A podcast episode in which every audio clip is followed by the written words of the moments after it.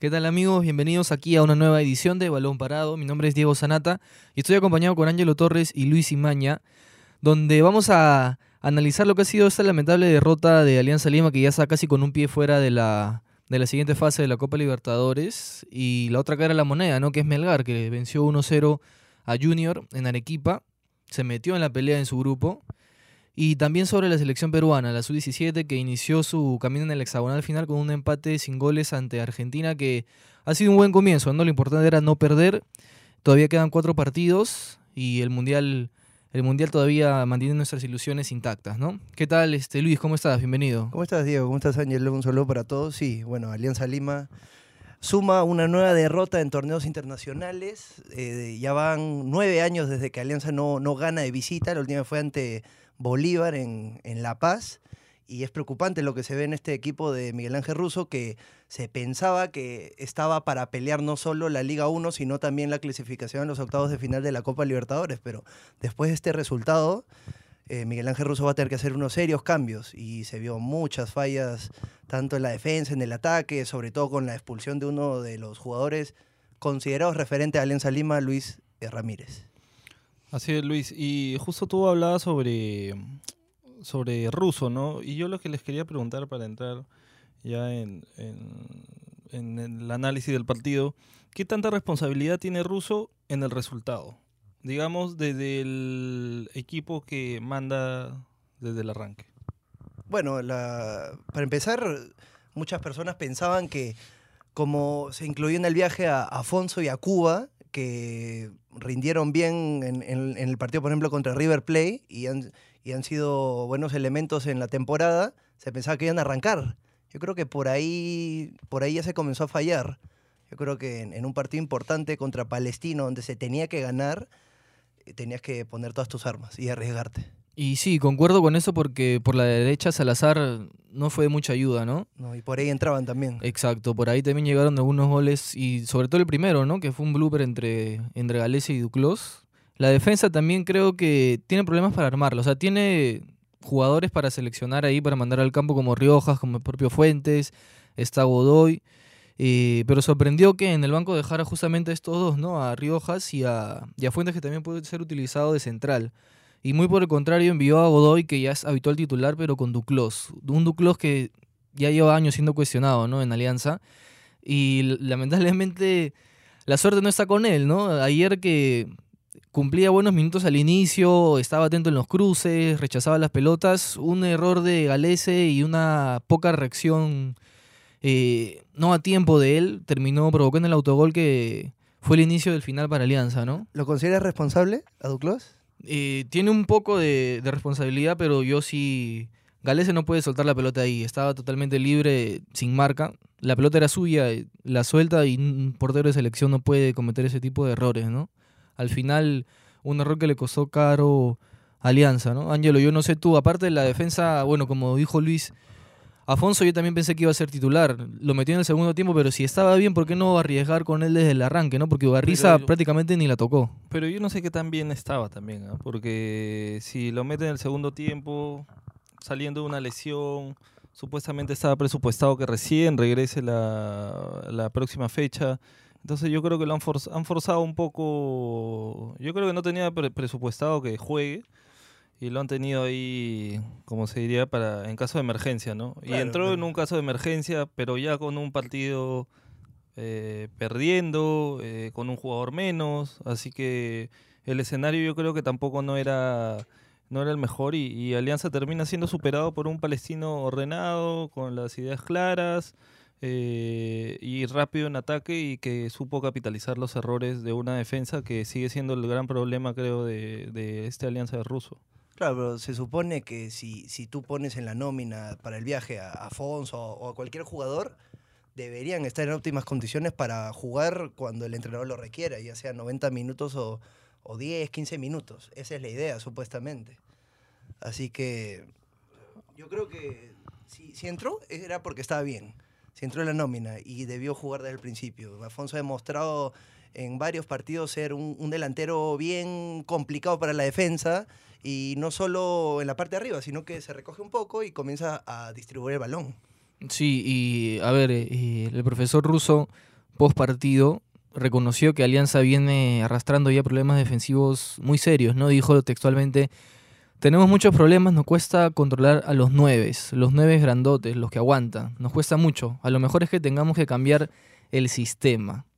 O sea, ya estamos en marzo, eh, el campeonato inició, ya tiene siete fechas, Alianza prácticamente ya eliminado de la Copa Libertadores y Russo recién se da cuenta que tiene que cambiar el sistema. Sí, o sea... ¿O será un poco tarde ya? para la Libertadores probablemente sí, ¿no? Pero yo justo lo que te iba a decir era, eh, Russo a fines de enero más o menos, cuando ya tenía varias semanas de pretemporada, señaló que los refuerzos todavía se, se, podían aguantar, que quería ver, analizar todavía el plantel. Un mes después, o sea, a principios de marzo, sí cambió el discurso, ¿no? Dijo, necesito tres o cuatro jugadores porque es mucho el trajín de los partidos. En marzo Alianza ha jugado siete partidos. Eh, pero igual todo, todo termina sonando excusa, ¿no? Porque finalmente cuando un equipo está preparado para la alta competencia, por más que derrotes jugadores, por más que, que cambies, este, la idea debería funcionar, ¿no? Y yo hasta ahorita siento que la idea de, de Russo no se ve en la cancha, ¿no? Y por eso, y por eso ves también a Russo de este con un gesto serio, ¿no? Con un gesto contrariado en el banco y eso ya te dice también que el plan que él piensa o que, que plantea no funciona por ahora. Pero tú crees más que nada que sea por la, la, forma en que transmite Russo la idea de juego a los jugadores o por el hecho de que los jugadores probablemente los entrenamientos lo aplican, pero a la hora del partido eh, se desdibuja. Claro, Luis, también el, una cosa es jugar un estar en un entrenamiento, un partido de práctica y otra cosa es la, la, competencia, ¿no? También depende de los rivales, ¿no? Porque finalmente en el torneo local no le va mal a Alianza. O bueno, las últimas fechas sí ha estado, no les han empatado. Claro. Pero... Han perdido puntos importantes claro. y al, al, final. Y también eso refleja un poco el, el, tema anímico que también eh, influye, ¿no? Si Alianza ha estado, le han estado empatando los últimos minutos, ya vienes con una carga mental que te hace perder confianza, ¿no? Yo creo que el equipo ha perdido un poco de confianza.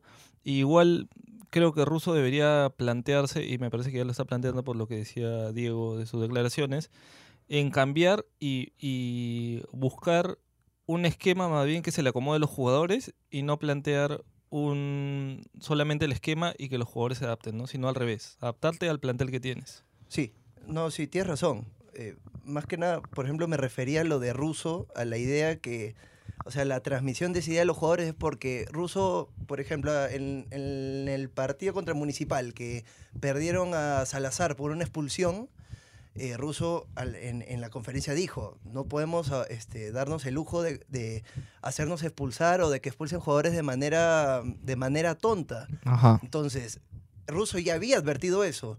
Y ahora sucede que, el, que Cachito Ramírez se hace expulsar nuevamente. En 10 partidos con Alianza Lima, dos expulsiones. O sea, tienes un jugador que cada 5 partidos se va a hacer expulsar. Entonces. Perjudica. Ahí, exacto. Ahí hay, ahí hay una. No, no, hay una, no, hay, no hay una respuesta de los jugadores. Sí, él reconoce también en conferencia de prensa que la, después de la expulsión ya fue un partido totalmente distinto, ¿no? Ya se le hizo mucho más cuesta arriba a Alianza. Y es irresponsable lo de Ramírez, sí, creo, porque, a ver, con una amarilla, o sea, defiendes la pelota, sí, pero no puedes... ¿Pero era amarilla la segunda? Para mí sí, porque le ponen la cara, la, la mano, perdón, en la cara al rival, no tiene por qué. O sea, para cubrir la pelota no tienes por qué tocar en el rostro a, al rival.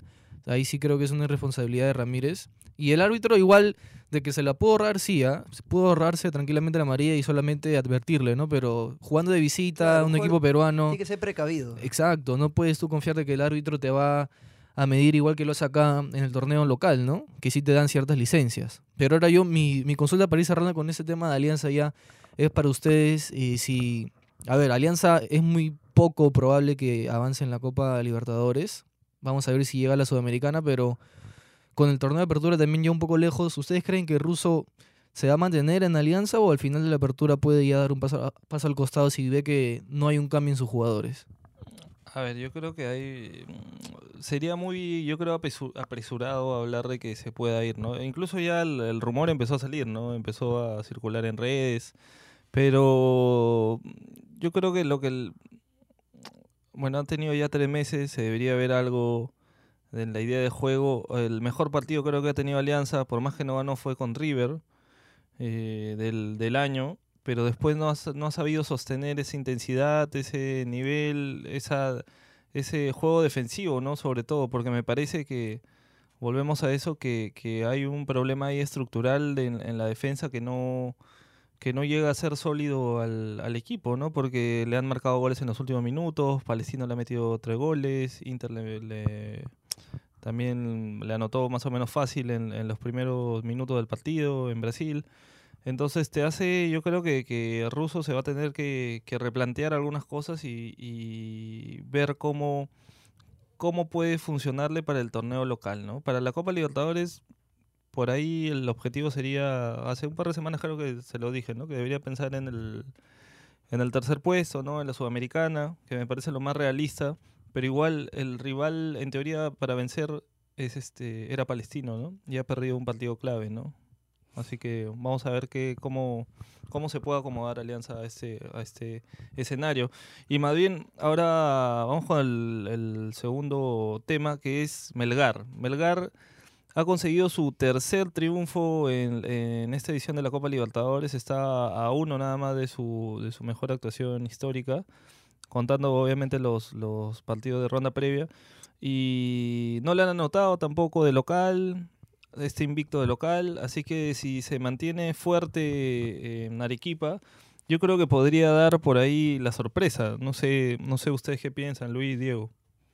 Bueno, este, yo creo que lo que hizo Melgar es algo muy importante y que tiene que hacer todos los equipos en Libertadores, que es eh, mantener el- la localidad, aprovechar el- los partidos de local. Bueno, en el primer partido no se pudo aprovechar eh, con una victoria, pero se sacó un empate al menos. Y en este momento, en este partido, este último partido, sí se pudo sacar la victoria, en un partido duro, donde apareció Carmona, probablemente Nadie lo tenía. el, el menos esperado Sí. para anotar el gol de la victoria. Y eso ayuda, eso los ubica el Melgar en el tercer puesto. ¿A, Ajá. a cuántos puntos del primero? A tres nada más de San Lorenzo, que tiene puntos. siete. Y Está ahí. Palmeiras con seis. Sí, Junior ya eliminado, creo, tiene cero ya. sí de y tres- ahora de lo, tres fechas. lo- lo interesante es que Melgar ya le había ganado antes a, a Junior. Sabe lo que es jugarle a Junior y, y con algunos jugadores que, que participaron en ese encuentro. Así que no, tampoco no, no creo que sea mucha sorpresa que Melgar haya podido imponerse ante el equipo colombiano, lo que causó mucha incomodidad en algunas figuras también del, medio cafetero. Sí, como lo hablábamos antes de iniciar, ¿no? De Faustino Asprilla, quien dijo que estaba indignado prácticamente de que. Junior hay- haya perdido contra Melgar. Y eso que Melgar falló muchísimos goles, porque el marcador pudo ser más abultado. Y eso sí hay que tener en cuenta porque, a ver, en los siguientes partidos de local no puedes perdonar tanto. Contra un rival de categoría como, a ver, el Palmeiras, acá si lo perdonas así como Junior, yo creo que te va a costar caro, ¿no? Y al final, al final el resultado no va a ser el que tú quieres. Melgar por lo menos de local se está haciendo fuerte, ahora le falta sumarle un puntito fuera. Yo creo que en la visita contra Junior se puede rescatar un punto allá en Colombia y con San Lorenzo se puede hacer pelea, ¿no? Sí, Diego, así que con, con el triunfo 1-0, ¿no? Parece Sí. un poco apretado con gol de Carmona.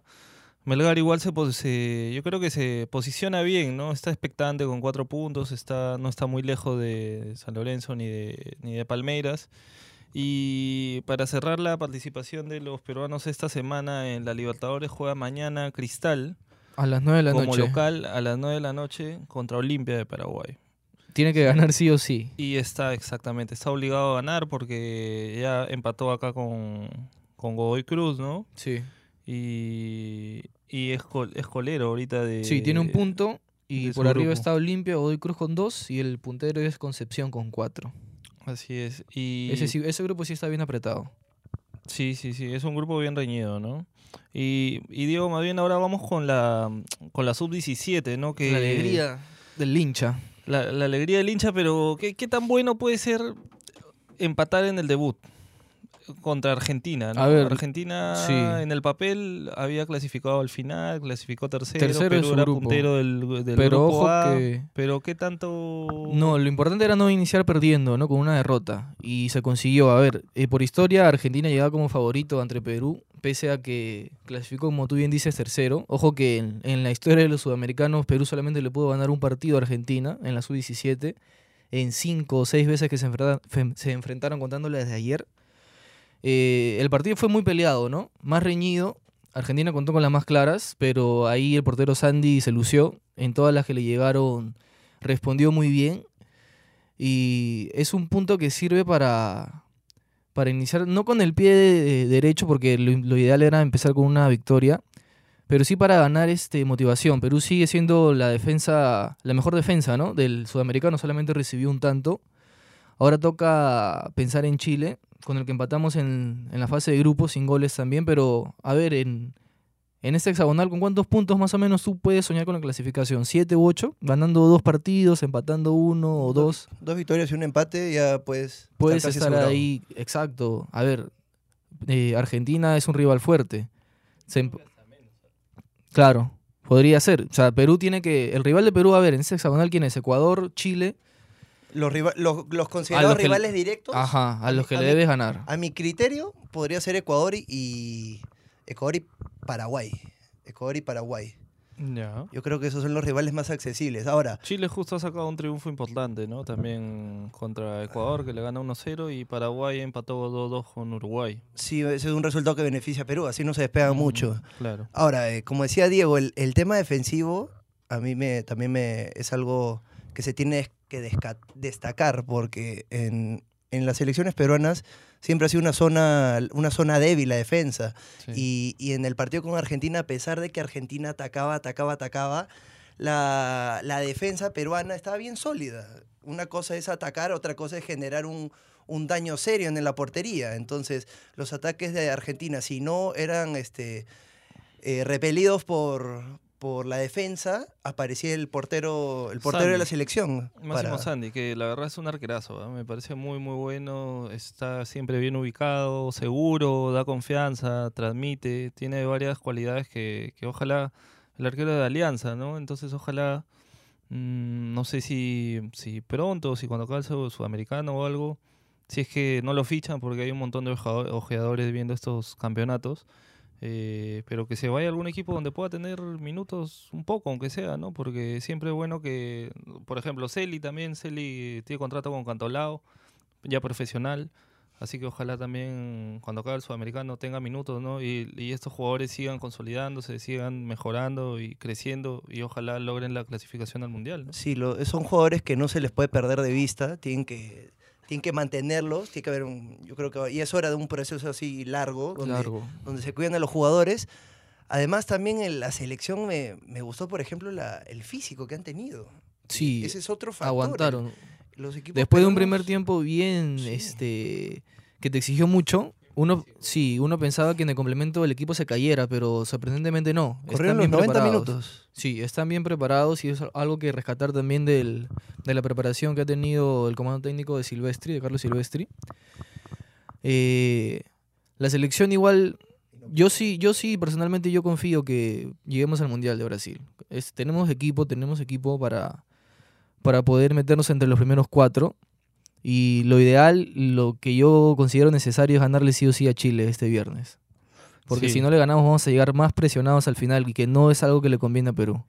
Sí, definitivamente, ¿no? El viernes es un partido clave para Perú contra Chile, un rival que ya tuvimos en la, en la primera ronda. Ajá. Yo creo que, que esos son los dos rivales de repente, ¿no? Chile y Ecuador a los que les tienes que les ganar y con eso ganar. ya más o menos puedes asegurar los puntos como para clasificar. Pero hubiera sido bueno que Brasil clasificara también al hexagonal porque eso Esa es significa otra tener cosa. un cupo más, ¿no? cupo Pero- más. Sí, pero Argentina se metió se metió con, con, Con- con un gol Por los al palos, final. ¿no? Este, pero, pero vamos a ver, lo que sí quiero destacar antes de ir cerrando el, el programa es a Silvestri, ¿no? Su trabajo me parece muy bueno, ha tenido un año un poquito más este, con este equipo, buscando jugadores. eh, Se ve que hay la Eh, mano del entrenador en este sí, equipo. exacto, se ve la mano, ¿no? Se ve, transmite, eh, tiene, ha logrado mantener una idea, ¿no? Tiene una idea clara, defensiva, sabes a qué juega Perú, sabes a qué juega, que a veces es un- complicado, Y también un, un equipo unido. Eso me parece Solidario, importante. ¿no? En la cancha se nota. No se se, nota. uno no se antepone al otro, todos se ayudan. Por ejemplo, en el. Ah, Me remonto, por ejemplo, al partido con Ecuador que, que este, cobraron penal. Entonces me parece que apareció primero Celi a, a coger el balón y de ahí apareció el, el jugador que anotó. Ujú. a- como que pidiendo el balón, que él quería patear. Y Celi no mostró signos de egoísmo ni de, ni de molestias porque su compañero quería marcar. Entonces eso muestra que el equipo, el equipo está unido. Sí, sí, sí, definitivamente.